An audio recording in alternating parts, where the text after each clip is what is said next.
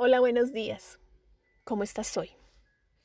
¿Te has dado cuenta cuántas cosas te están rodeando y cómo las pagaste? ¿Cómo adquiriste todo lo que te rodea? Las cosas materiales. ¿Pagaste lo justo? ¿O tal vez hiciste un buen negocio, entre comillas, como lo llamamos, y no le diste a esa persona lo que merecía por su trabajo, por su dedicación, por ese artículo que te está que te ha entregado. ¿Qué tal si hoy reconocemos el valor que tiene cada cosa y el esfuerzo y la dedicación que han puesto las personas para hacerlo llegar hasta nuestra mano y simplemente damos a cada quien lo que le corresponde?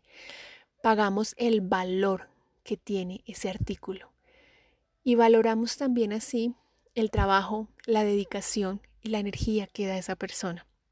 A veces a las personas que tal vez más lo necesitan son a las que más le pedimos descuento. Pedimos incluso descuento, a veces hasta por un huevo. O el otro punto es que de pronto discutimos porque no nos han dado el cambio tal cual o nos hace falta 10 pesos para este cambio.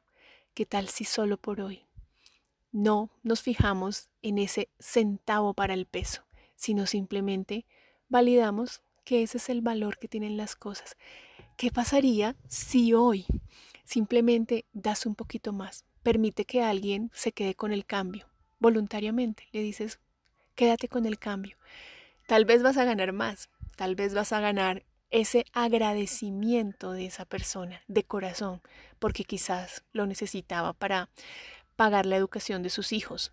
Quizás después de tantos meses de cuarentena que no había podido salir a vender sus productos, ese peso de más que le estás dando para ti puede que no valga mucho, pero para esa persona puede valerlo todo. ¿Qué tal si hoy das un poquito más y dejas de quedarte con el centavo para el peso? Te atreves hoy a dar, a pagar el valor que tienen las cosas y de pronto dar ese 10% extra, no lo sé, lo que sea de un billete que te sobre, que para ti no sea tan significativo, pero puedes darle a esa persona en valor. ¿Qué tanto valor le puedes dar al trabajo de las personas? ¿Te atreves hoy a eso? Un abrazo, Andrea González.